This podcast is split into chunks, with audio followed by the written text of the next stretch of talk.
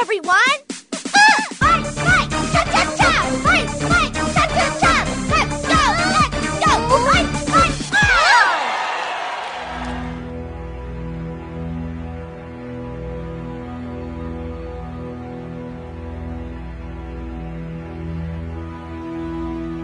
Sejam bem-vindos a mais um Drops do Grandcast. Olha dois drops seguidos, Gustavo. É, tamo dropudo aqui. Dropudo, cara, Cheio dropudo. das coisas pra falar, cheio de novidades. Cheio de novidades. Então, pós-BGS a gente falou, né? Teve bastante RPG indie que a gente jogou lá e tal. E aqui a gente vai falar do primeiro, porque o pessoal lá da Leonardo Interactive mandou pra gente a chave desse joguito maravilhoso. A chave do, de uma demo, né? É, de uma da versão antecipada do jogo. assim. Exatamente, Early Access para os íntimos. E a gente já tá órfão, né? Do, do- depois de jogar a demo. Nossa, puta que pariu. A gente recebeu aí a chave do Shattered Heaven. Wow. Que é o famoso céu fudido. Céu fudido, céu, céu, Céu quebrado, estilhaçado. é. Diria até, Heaven na verdade seria tipo um paraíso, né? Na verdade não é nem céu, é paraíso estilhaçado. É, é o- é o paraíso chateado. Chateado. Exatamente. Galera lá não tá muito feliz não, sendo sincero. É, o pessoal não consegue dormir, comer, ter filho. É, acabou com todas as alegrias da vida. É, não pode comer, não pode comer. É, exatamente, cara. então a gente falou um por cima um pouco lá no nosso Drops da BGS, mas agora vai ser um Drops pra ele, cara. Porque assim, esse era um dos jogos que a gente jogou lá que, tava, que ele tá mais perto de sair, né? Ele tá com a data de lançamento dele prevista pra 28 de março de 2023. Exatamente. Ele é um jogo aí RPG de cartinhas, olha só. E ele também é um roguelite, né? Aquele Resumindo assim, pra galera já ter uma imagem do jogo, é um Darkest Dungeon de cartinha. Darkest Dungeon de cartinha, mas ele é muito mais de boa. Sim, sim, ele é, Sim. ele, pelo, que eu, pelo que eu sinto dele, ele é muito mais tranquilo, né? Mas é porque ele não tem tanto dos elementos de roguelike que eu sinto do Darkest Dungeon, assim, pra ser É, sincero. porque ele não é um roguelike, né? Ele é um roguelite. É, ele é o primo do roguelike. Ele é muito menos punitivo. Ele é difícil também, ele tem seus desafios, mas ele, mas ele é menos punitivo. A gente jogou ali a demo. A demo re- representa ali a primeira dungeon, Uhum. que tu vai ter ali todos os tutoriais, e depois a, a dungeon que finaliza a demo é uma dungeon que tu tá mais livre, um pouquinho mais pegada com o boss no final. Isso. Né? Foi isso que a gente jogou. A história desse jogo, pra gente passar um resumo, Assim, pra vocês que estão estranhando, é assim, é Darkest Dungeon com história, tá? com- é isso, com história e interação entre os personagens. Pô, é muito massa que tu vai lá no, no- nos barracks, né, na- na- no teu quarto, eles interagem. Tu vai botar pra dormir na, na fogueira lá no meio da dungeon, eles interagem, né? Eu não tava esperando que os personagens fossem interagir, não, cara. Nem que eles fossem interagir, nem que eles fossem legais, cara. Eles são legais, que loucura, o que, que tá acontecendo? Porque assim, eu joguei primeiro que o Gustavo. Uhum. Aí teve uma cena que me pegou muito, muito assim, de guarda baixa. E eu caguei de rir. E aí eu fiquei assistindo o Gustavo jogar, eu só esperando. Na hora que deu essa cena, foi muito satisfatório ver o Gustavo cagando de rir também. Exatamente. Porque eu ouvi o Muriel rindo uma vez, eu olhei e falei, mano, o que, que ele tá rindo? Tá jogando Darkest Dungeon, não é pra rir. Aí, E beleza.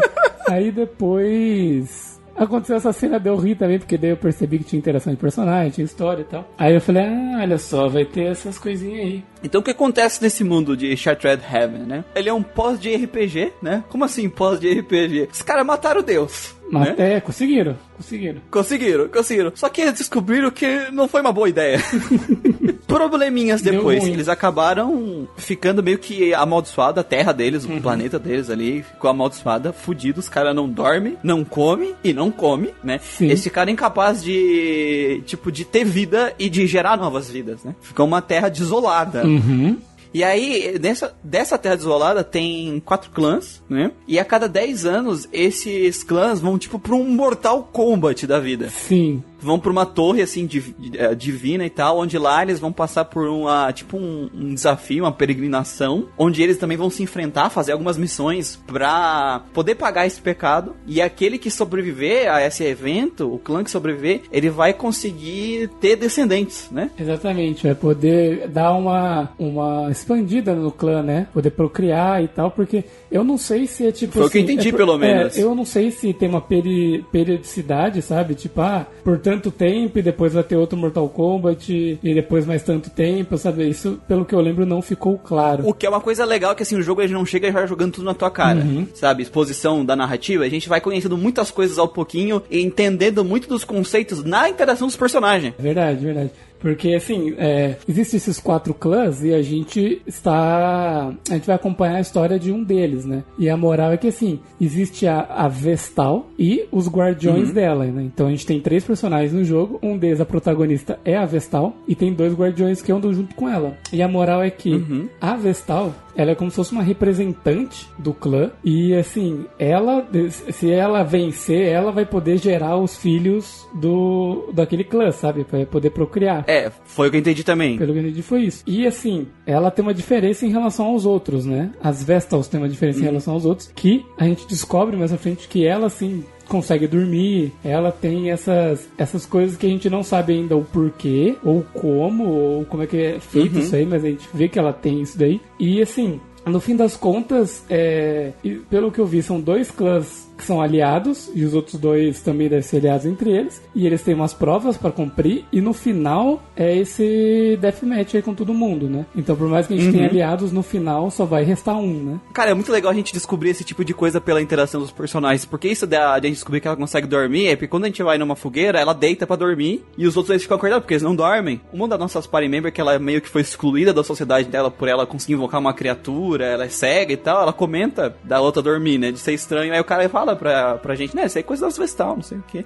E ela comenta do tipo, ah, ela é tão fofinha dormindo, melhor ela dormindo do que ela acordada, essa escrota, negócio assim. É, é, então, porque É muito bom. falando dos personagens, né? A gente tem esses três personagens. Aham. A nossa protagonista é a Vestal, Uhum. mas ela é uma mulher assim, você vê pelo shape dela assim, pô, a mina pá, parrudona, a mina forte pra caralho. Treinada, treinada. Pá, gominho e tal. O contador de tanquinhos femininos nesse jogo já tá em dois. É, a galera curtiu fazer umas minas rasgadíssimas, assim. Rasgadíssima, guerreiras rasgadíssimas. Sim, e ela, ela é uma é uma protagonista daquelas badass, sabe? Poucas palavras, ela é bem objetiva, assim, e até meio... Pragmática, pragmática, pragmática. até meio ríspida, né? Uhum. Principalmente com essa outra personagem, que é a Ishana. Como o Muriel citou, ela foi excluída da sociedade, então ela não tinha muitas pessoas pra conversar, não tinha muitas amigas, não tinha com quem perguntar as coisas. Então a gente vê que ela é bem inocente, assim, ela conhece pouco do mundo, tanto que ela vê algumas coisas e ela fala, nossa, que lindo isso, nunca vi, que bonito tal. E até direta a, a protagonista dá umas patadas nela, sabe? Porque, tipo, ela. De graça, de graça. De graça, porque a menina, assim, parece que ela tá meio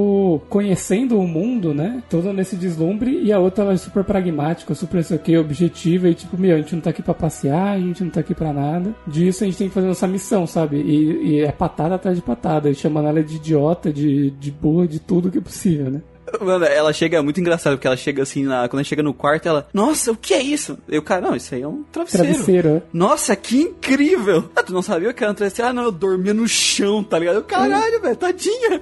Sim, velho, mano, ela até chama, ela chama de saco, saco fofinho, alguma coisa assim, né? Saco fofinho, ela chama, E é. ela falou, nossa, a gente não pode levar um desse pra casa? Não pode pegar esse conversador? Eu preciso muito comprar um desse. Ela queria comprar 200 pra fazer um forte. É, aí ah, já vem a. Ah, não, mas pelo menos comprar um. Aí já vem a protagonista assim: que tal se a gente usasse o nosso dinheiro, nossos recursos, pra comprar coisas que seriam realmente úteis pra nossas jornadas? Ela, ah, tá bom. Coisas assim, né?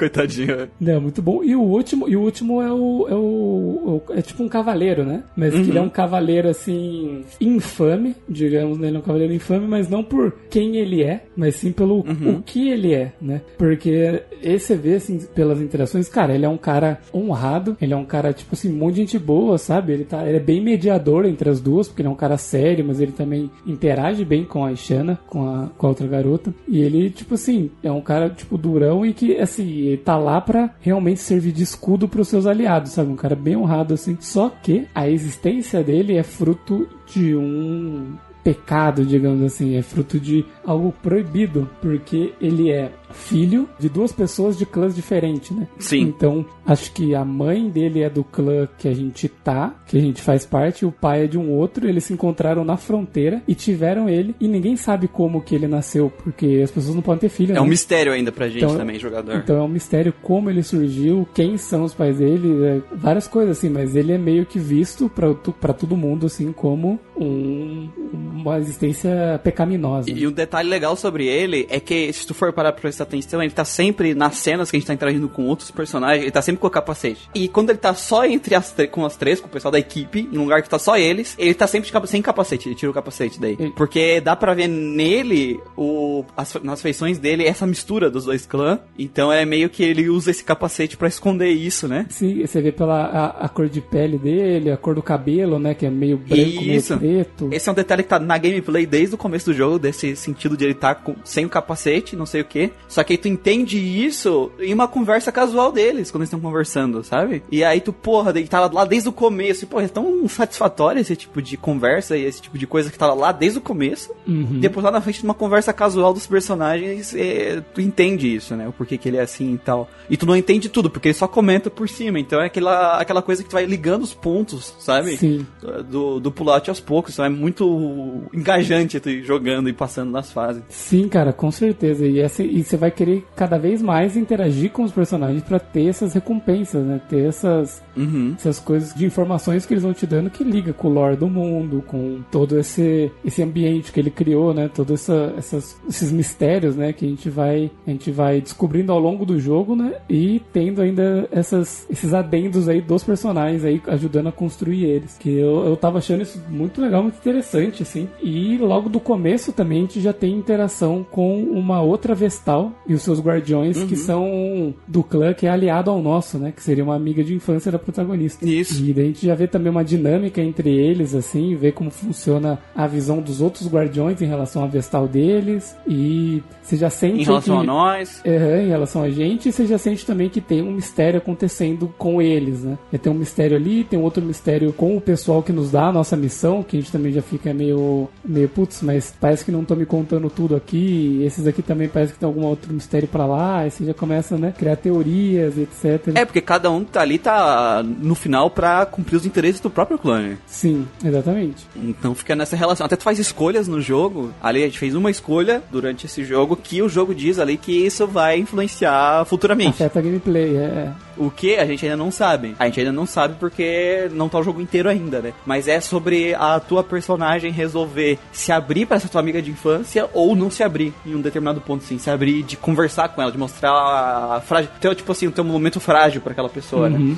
Então é muito interessante esse tipo de coisa. É uma história que eu fiquei muito curioso Sim. e tem bastante potencial, né? Porque o próprio mundo é muito interessante. As dungeons, todas elas têm um lore e a gente tá ali pra, pra lidar com aquela situação ali. Pra. Eu não lembro como é que era o lorezinho da primeira dungeon específica que eu joguei faz um tempinho já. Tu lembra mais ou menos, Gustavo? Pelo que eu lembro das conversas, era tipo assim: a gente tá nessa dungeon que existe uma, uma criatura chamada de Egris, que o pessoal da torre que a gente tá, que existe né, um, meio que um imperador que é uma criança. Isso. E daí tem os, os vassalos ali e tal. Eles te dão a primeira missão que é você eliminar uma traidora, né? Uma criatura que, que está atrapalhando o desenvolvimento, não sei o que, não sei o que. Ele te dar todo o contexto ali. Hum, é isso. Se fala que ela é uma herege, uma traidora e que a gente tem que matar ela. A gente fala, beleza. Só que é uma coisa muito bizarra, porque assim, ele fala que é uma herege, sei lá o que, mas é uma impressão muito estranha e, tipo, é herege na visão daquelas pessoas lá, sabe? Sim, sim, é. E a impressão que eu fiquei dessa pessoa e do guardião dela que a gente encontrou é que eles estão dando um jeito de viver nesse mundo com uma filosofia diferente, em uma outra forma, né? A gente vai pra lá e assim, é, quando a gente chega, a Ishana, né, que é a, a outra garota lá, que ela é cega, mas como ela tem um espírito que ela invoca, ela consegue enxergar através do espírito que elas estão linkadas, né? Ela fala, meu, é, eles falaram que a gente ia pra um lugar completamente nefasto e não sei o que, o território do inimigo, mas nossa, aqui é muito bonito, né? Ela comenta que é bonito, tem flores, flores coloridas e tal. E daí a outra falou, ah, não se deixe enganar pelo visual, não sei o que. Mas você já sente um estranhamento Uhum. de tipo, tá, eles falaram uma coisa assim, mas você chega aqui e já sentiram uma vibe diferente. E conforme eles foram andando pela dungeon, eles falaram assim: Meu, os inimigos aqui eu senti uma coisa estranha deles, assim. Eles não estavam necessariamente querendo nos matar, eles estavam meio que segurando a gente ao máximo para que a gente não gente não avançasse, progredir. pra gente não progredir, né? Eles não queriam que a gente avançasse, mas não é como se eles estivessem atacando a gente por ódio ou por fome ou qualquer coisa assim, sabe? Então você já vai sentindo essas coisas e depois mais pra frente, quando a gente chega, no lugar, quando a gente chega na, na porta do boss, a gente vê a interação dessa Egris, né? Dessa, dessa que eles falam dessa criatura, dessa traidora, com o seu guardião. E é engraçado que quando é, eles, eles falaram a missão tipo, que tinha que fazer, eu tinha uma imagem completamente diferente dos dois. Eu imaginava que eles seriam demônios, criaturas nefastas, igual eram as, da Dungeon, sabe? Eu Sim. imaginava que o, o Sigurd lá era um cavaleiro gigante, assim, todo demoniado, Monstro, monstro. monstro, monstrão, assim, sabe? É muito engraçado, assim, que de repente quando mostra os dois, mostra uma deusa, assim, toda humanizada, frágil, sabe? E o cavaleiro dela como um, um cavaleiro de armadura, assim, feições... Nobre. Nobres, feições humanoides e tal. E eles estão, tipo assim, discutindo e, a- e ela, tipo assim, super se preocupando com ele, assim, dele se pôr na linha de frente toda hora, dele estar enfraquecido de ter enfrentado tantas pessoas que foram atrás dela, sabe? E é até engraçado porque falam que ela é uma traidora porque ela, porque ela converteu outros guardiões a ficar do lado dela. Então, esse lugar ele tinha muitos guardiões, mas ela conseguiu fazer com que acho que oito guardiões ficassem ao lado dela é, é, lutassem pela causa dela e traíssem, né? Por isso que eles têm tanto, querem tanto acabar com ela assim. E o Sigurd é o último deles. É o último desses guardiões que já está enfraquecido de tanto enfrentar várias pessoas, assim. E você vê que eles que ela parece ter boas intenções e que ele é super honrado pelo diálogo deles, assim, sabe? Pela vista, pelo ponto de, vida, de vista deles. E ela comenta que esse lugar que ela criou, ela falou assim, ó, ok, eles, eles clamam que aqui é um lugar nefasto, um lugar horrível, porque ele foi construído em cima de sangue. E ok, ele foi, mas ele é um lugar que a gente busca viver em paz. As criaturas que estão aqui, todo mundo que tá aqui, não quer incomodar ninguém, não tá atacando ninguém, só tá tentando viver em paz a nossa vida nesse lugar que eu consegui criar para que todo mundo pudesse ficar tranquilo, sem ter que viver esse ciclo de merda que as pessoas lá fora estão vivendo. E o legal é que a primeira coisa que ela pensa, assim, pra, pra lidar com a gente é de dialogar com a gente. Diálogo, exatamente. E o cara, ele não quer que ela dialogue porque ele fala, eles não entendem nosso, nós aqui, eles não entendem. To- todo mundo que foi até, até eles, né, até então, estavam com o Uhum. objetivo de, de matar ela, então o, o Sigurd já estava com muito receio do tipo, olha, eu não vou deixar ninguém chegar até você, porque eles não entendem suas intenções, não entendem o que você quer, é perigoso deixar eles chegarem perto, eu não vou deixar. É- Ela, não, mas descanse, não, deixe eles, ele tipo, não, essa é a única ordem sua que eu não vou aceitar, mas eu vou impedir que eles cheguem até você. Tenso demais, cara, muito tenso. Aí tu mata ele, basicamente. Infelizmente tem que matar ele. E a cena de morte dele é muito legal, cara. Primeiro assim, a arte do jogo é muito bonita, cara. Uhum. Muito bem feito. Muito bonita, muito, bem feito. competente. E aí tem umas cenas especiais que é uma, tipo, uma imagem estática com uma animação assim de motion, com dublagem, sabe? Uhum. E elas são muito bonitas. E essa e da morte dele é uma cena assim, até parece meio como se o espírito dessa deusa tivesse ali Abraçando é, dando ele, o é. adeus pra ele, né? É, é muito legal. A demo termina aí, cara, é muito massa. Não, e ela termina com um puta cliffhanger, eu fiquei puto.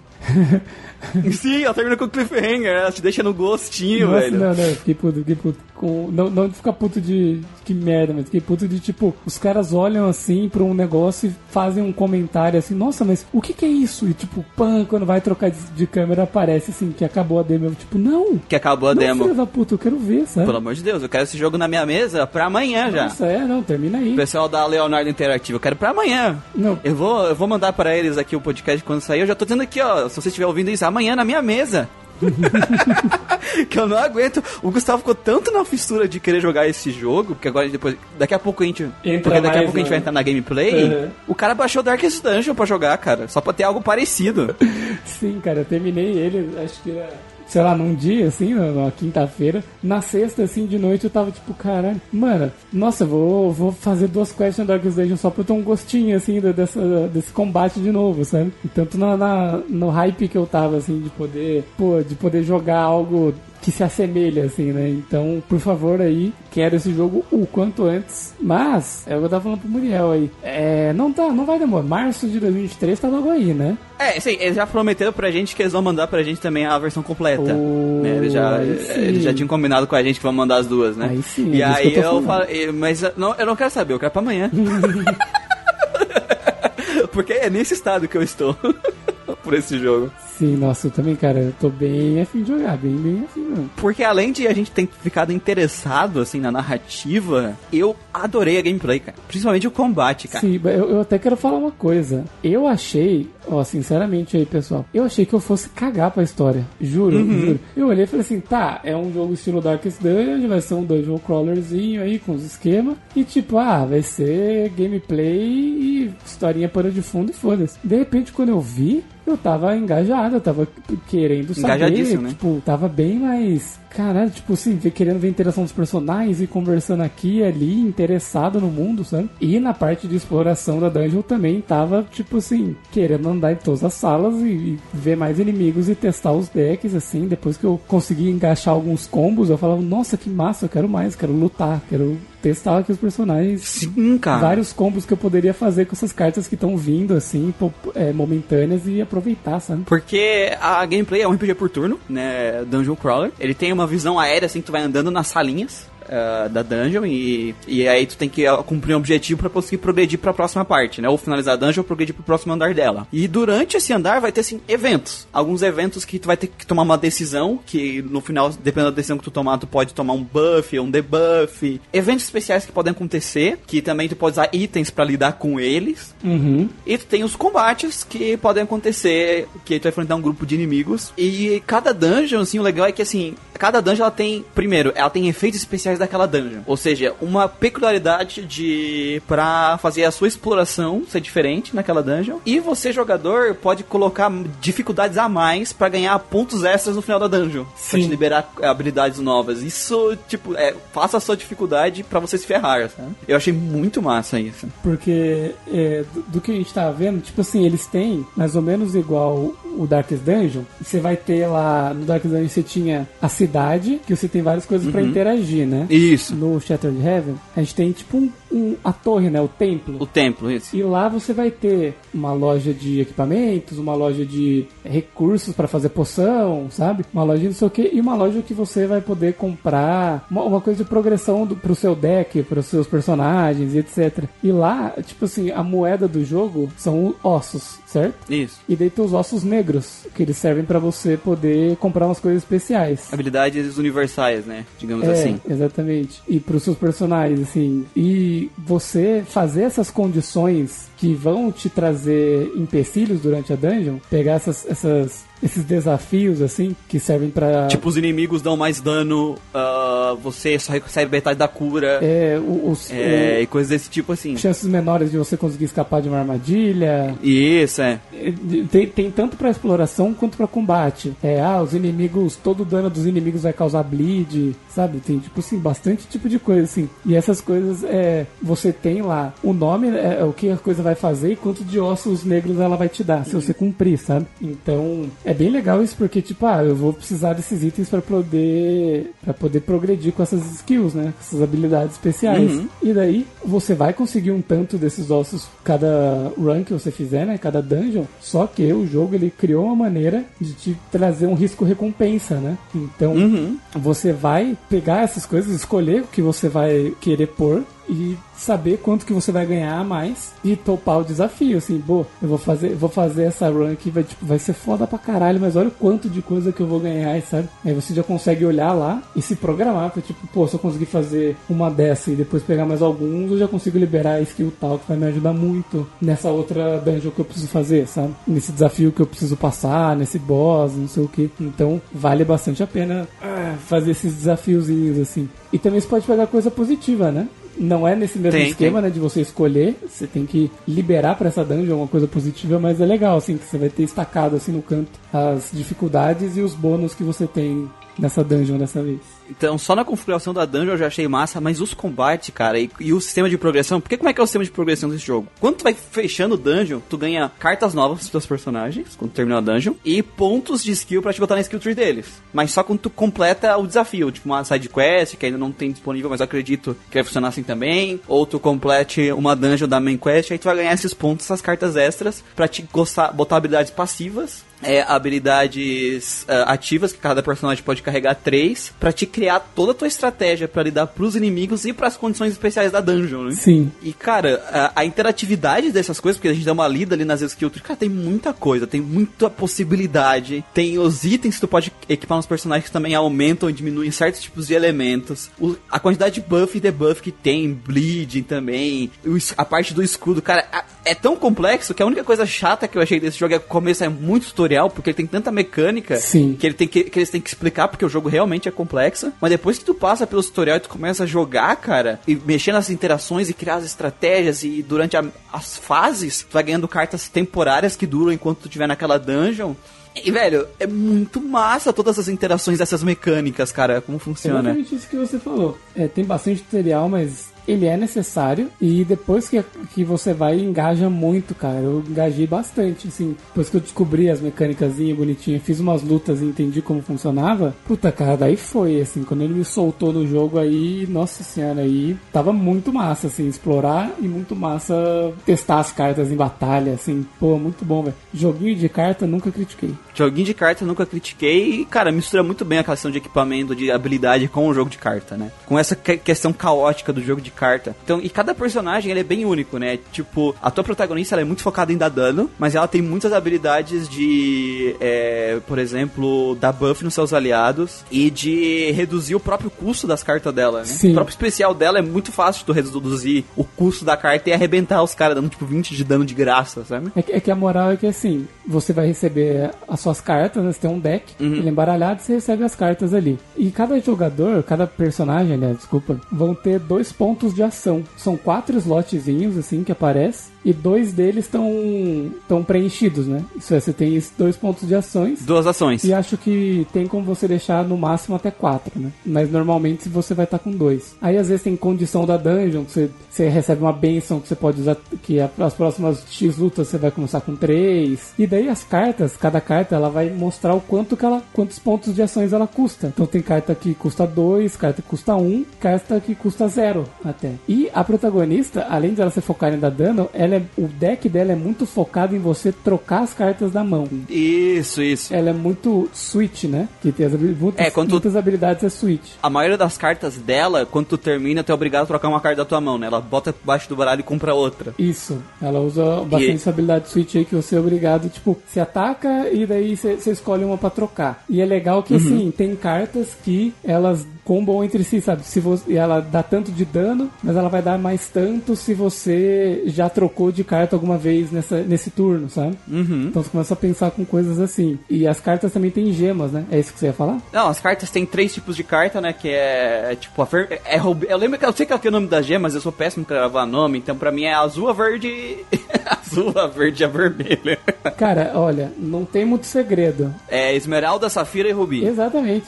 E as neutras, né? Sim. E as neutras, isso. Então são quatro. Tem a, que a gente viu até agora tem essas quatro. Neutra e uma de cada pedra preciosa aí. Isso. E aí tem carta que dá, tipo, como, ah, se tu usou pra cada carta de safira na tua mão, esse turno, essa carta vai dar mais dois de dano, por exemplo. Sim. Então tem todas essas coisas de combeiro de, de TCG, né? E aí tu tem habilidades que tu gasta lá, e cada personagem tem formas diferentes de interagir com as habilidades deles, né? Uhum. Então, sabe, tipo, tem habilidade que te dá benção. Aí a dá benção e aí essa carta, se você tiver com benção, essa carta dobra de dano, sabe? É umas. É cheio das fitas, velho. É muito massa. É, a própria protagonista. É, a habilidade, a carta de especial dela, quanto mais carta de, de esmeralda? Eu acho que é Esmeralda, é. Esmeralda é verde. né? Quanto mais carta de esmeralda você usa, é, mais diminui o custo de AP para você usar a carta especial, sabe? Então isso, isso é bem legal também. Ela, como a gente tava falando, né, ela é uma personagem mais ofensiva e cheio de trocas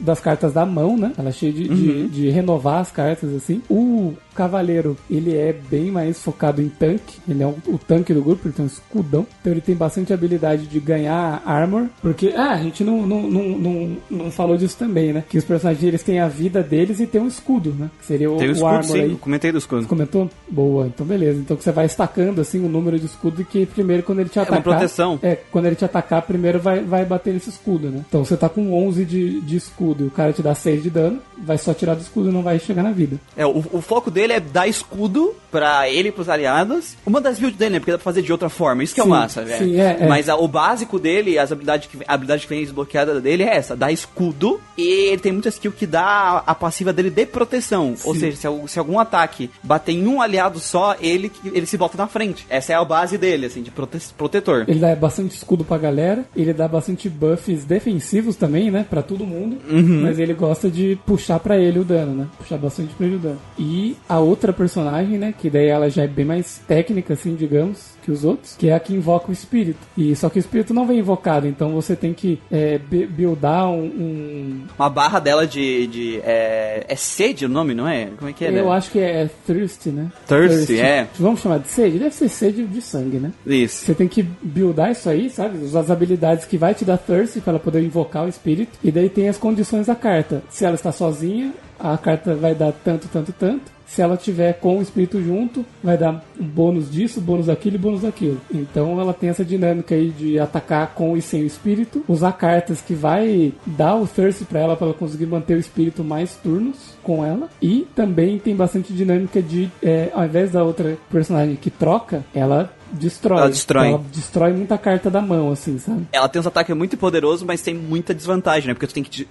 Além de perder carta, tem muitas cartas dela que criam aquelas cartas de Re- Rex, que é uma carta que se tiver na tua mão, tu toma desvantagem. É. Se ela tiver até o final do turno na tua mão, toma dano, perde escudo e os escambau, assim. Cartas Tem negativas, né? E É, então as habilidades dela são muito fortes. Tem, umas tem uma habilidade dela que tá Thirst de graça. Se não me engano, ela cura a vida dela um pouquinho e cria uma carta Rex dentro do deck, né? Então tem esse risco dela, né? Então ela tem bastante risco e recompensa e ela é bem técnica. Ela dá thirst, perde escudo e ganha uma, uma carta Rex, na verdade. E perde escudo, né? é isso. Porque acumula o thirst dela, né? A cada skill que tu usa de bater físico, que tem lá, se tiver o espírito, queima um desse thirst, né? Porque quando tá com o espírito, a skill dela ficou muito forte. Dão muito dano, muito efeito, sangramento, escambau. Bate em ar, é. Mas o que eu acho legal é que assim, tem até um jeito de você jogar é, com essas cartas Rex a favor de você, sabe? Porque elas são cartas que são negativas, que têm efeitos negativos se você tiver com ela na sua mão no final do turno e coisa assim. Só que ela tem bastante dessas skills de Gauge, né? Que é de destruir carta. Destruir a então, carta. é. se você fica tá com a Rex na mão, você tá com a carta Rex na mão, você usa alguma habilidade que vai destruir carta, você destrói ela.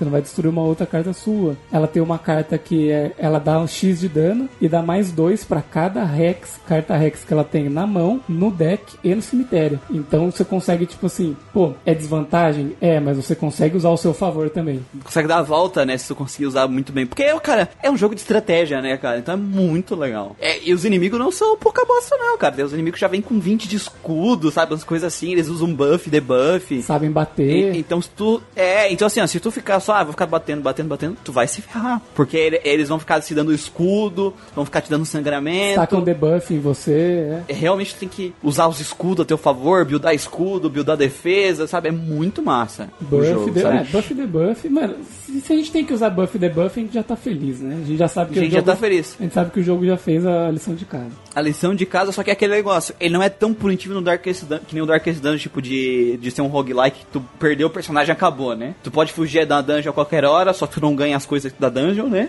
Tu morrer, tu perde o que tu ganhou na dungeon, mas tu não vai perder personagem, tomar game over, assim, de... Que nem o Darkest Dungeon que tu perde, perdeu o tempo de grind de uma semana porque tu rateou uma vez, sabe?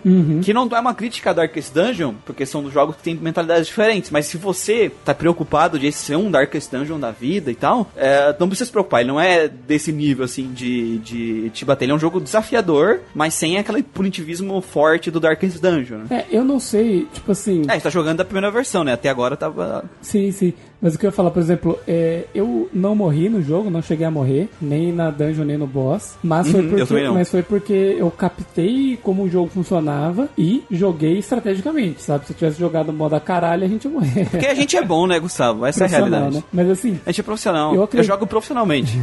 eu acredito que assim, tem como você salvar antes de entrar na dungeon. é, dentro da dungeon não dá pra salvar. É, não dá pra salvar dentro da dungeon. Então eu acredito que se você por acaso morrer, você deve voltar do seu save, sabe? E Imagino que seja isso. Então você não vai perder nada, só que você vai voltar pra antes da dungeon. Acredito que não tenha checkpoints ou assim, coisas assim. Porque tem como você fazer o mesmo esquema de acampamento que tem o Darkest Dungeon. Quando você acampa, você tem habilidades de camping que vai permitir que você cure vida dos personagens. Descarte cartas que vieram pro seu deck, ou ganhe cartas novas pra você adicionar pro seu deck, cartas temporárias pra essa dungeon e tal. Vai ter essas, essas coisas pra você fazer, é, mas que não tem ponto de save. É tipo. Não tem ponto save. Vai ter que tá, fazer ela numa tacada só. Ah, e, e só, a gente falou meio por cima da arte, né? Que a gente gostou. Uhum. Mas eu não falei da música, cara. A música de combate A é música. muito massa. Puta que pariu. Uma, a gente, mano, a gente lutando com umas mulheres gritando em latim. No fundo, é. Bom demais, né? Ó, eles já falaram pra gente, já prometeram a chave da versão completa, então pode esperar um grande cast dele quando sair. Sim, com certeza. Pode esperar, cara. Eu vou jogar. No momento que sair, eu paro tudo que eu tô fazendo pra jogar esse jogo. Pô, também, hein, cara. A gente joga ele rapidão, já grava um podcast já. Encaixa no nosso itinerário. Aí encaixa no itinerário do ano que vem já, esse jogo aqui. Ah, só, só pra falar mais um, mais um pouquinho só da parte artística, eu gostei, além do visual do- dos personagens, do cenário, do mundo, assim, do mapa. Gostei do visual do, do, do mapa quando a gente caminha por ele, nas dungeons. Eu acho as artes das cartas muito massa. Eu Também. Achei que A arte dos personagens é muito massa, Sim. velho. E é, dos eventos das dungeons, sabe? Que fica aquele aquele efeito de meio sépia, meio num, num papiro antigo, assim, sabe? Num desenho, assim. Tipo, das armadilhas, das coisas que você encontra, as coisas que você escolhe se você vai querer interagir ou não, sabe? Pô, eu achei que o jogo tá, tipo assim, a parte visual dele tá redondinha, cara. Muito bonito. Tá, é, as animações dos personagens é muito legal também. De batalha, principalmente. O próprio layout, assim, do, do combate, as coisas não, não tá poluído, é super fácil de você entender. Apesar de ter bastante informação rolando, é tranquilo de você ver as coisas, de você entender, sabe? Tem os turnos ali em cima dos personagens. E é legal que tu falou disso, tá todos os elementos na tela, é que nem Darkest Dungeon. Tu encosta lá e tu vê todas as estatísticas, né? Sim, você vê uma carta, você vê o resumo do que ela faz, né? Você pode clicar com o botão direito e tem- a descrição certinha do que, que ela faz, do que, que, são os buffs e debuffs que ela vai dar pra você ou pro inimigo, tem a descrição de tudo bonitinho, assim. Então, você vai saber certinho o que, que você vai fazer quando você usar a carta, sabe? E a skill tree, a skill tree também, eu achei ela visualmente muito bonita. Cada um dos três personagens tem um, um, um formato, né, de como tá distribuído as skills diferentes, que tem a ver com cada um dos personagens. Um é tipo um tridente, assim, e o outro tem, tem um formato mais de um escudo, né, e cada um vai, vai meio na sua,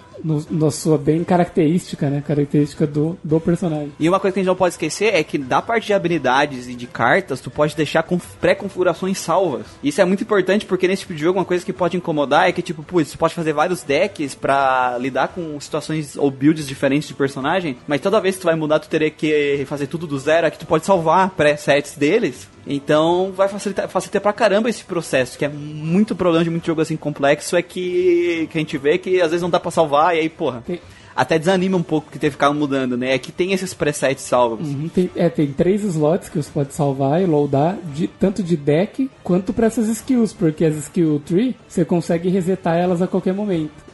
Então, às vezes você tá olhando assim, tipo, você tá seguindo um caminho, aí você chega numa dungeon ou algum inimigo específico, você fala, putz, se eu tivesse pego as, as skills da skill tree da direita, puta, eu ia conseguir lidar muito melhor com esse boss. Então você consegue resetar, mudar essas coisas para esse boss específico, e como você tem essas pré-configurações que você pode salvar, você já pode. Pode deixar você- com salvo. Você não, é, você não precisa se preocupar que você vai deixar a anterior que você estava fazendo salva, sabe? Então, nossa, maravilhoso. E se o jogo continuar com esse nível de dificuldade, assim, e com essas estratégias, tudo isso não vai ser muleta, porque vai ser necessário, tá ligado?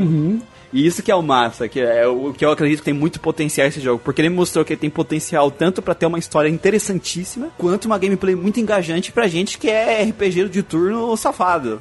Sim, é, é um jogo que é a nossa cara, né? A nossa cara, é a cara do Grand Cast esse jogo aí. Feito sob medida. Uhum. Eles pensaram na gente, confessa aí, gente. Eu sei que vocês pensaram em nós. tá com a gente na cabeça. Eles ouviram o nosso podcast de Darkest Dungeon e falaram, ah, vamos, vamos fazer esse jogo aí pra molecada. É, é, esses caras aí. Então, assim, pra, só pra terminar, o jogo, ele tá em inglês, mas eh, o pessoal tá fazendo uma campanha no Twitter, tá? Eu não sei se ela tá valendo ainda hoje, quando esse podcast sair, mas eu vou conferir, e se tiver valendo, eu vou deixar aqui ainda ah, o post do Twitter, pra vocês ir lá e comentar pedindo que querem o jogo, compartilhar o tweet lá, né, retweetar ele, pra, a, pra, inter- pra Leonardo Productions botar em português o jogo, tá? Porque o pessoal na BGS gostou bastante, então estamos fazendo pressão pra esse jogo sair em português também. Que aí vai ser uma mão na roda. A gente já tinha anunciado lá no Bom Dia RPGeiro sobre esse trending no Twitter. Ah, então, pra quem tá acompanhando o Bom Dia RPGeiro, caso não saiba, no nosso site geekquest.org notícias, o Manuel, o Wave Adult dos RPGs, está escrevendo de segunda a sexta quando sai notícias, né? Um compiladinho de tudo que saiu de notícia grande e importante no dia anterior. Então vale a pena dar uma conferida. Inclusive, a gente anunciou essa, essa questão do jogo sair em português, né? Da, de ter essa, essa iniciativa lá. Então é sempre vamos ficar conferir, tá conferindo o Bom Dia RPG, que sempre que tiver uma coisa assim, a gente tá mandando lá. Então eu vou deixar aqui o link na descrição, vamos lá, porque esse jogo é muito foda e se ele sair em português, aí vai ser mais foda ainda. Dificilmente vai, vai ser a dublagem em português, mas se ele sair já o jogo com, com os menus, legenda em português, já vai ser maravilhoso. Mas é, é assim, ele não é full voice action, as cenas especiais são em voice action, tá? Uhum. Só pra deixar claro, não é todas as cenas. É o que eu não, né, não incomoda, a gente sabe que é um jogo independente, né? Eu espero Sim. que esse jogo faça um sucesso grande e que num próximo jogo eles consigam fazer full, voice- full voice action. Sim, porque tem algumas interações de personagens, por exemplo, lá, a do quartel lá que a gente falou, do, do travesseiro. Uhum. Eles são no small talk assim, aí não é. Só que é aquelas coisas do tipo, os personagens na primeira frase às vezes falarem alguma coisa pra você saber o tom, né? Tipo, hum, ah, Uhum. oh. Stop that, né? É, umas coisas um assim. negócio assim.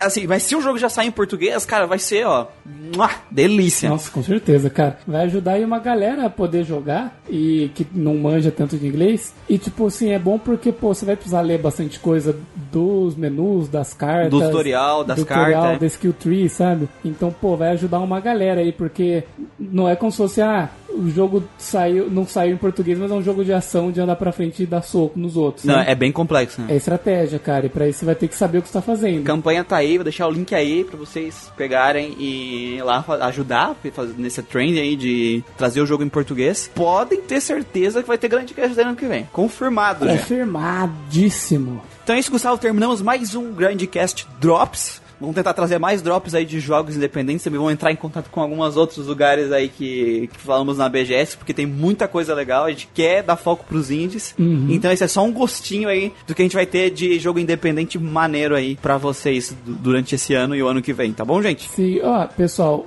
o jogo, o jogo tá na Steam, viu? Coloque aí, coloque na wishlist de vocês. Não, o link vai estar aqui embaixo, vai estar aqui embaixo do jogo, né? Pelo amor de Deus. na, isso, coloque na wishlist, bota pra seguir e Isso. vamos que vamos. E vamos que vamos, exatamente. Acompanhe aí pra, ao, ao desenvolvimento e as coisas que março a gente tá aí já com o joguinho. Mas a gente tá aí com o paraíso chateado. Paraíso chateado, muito bom.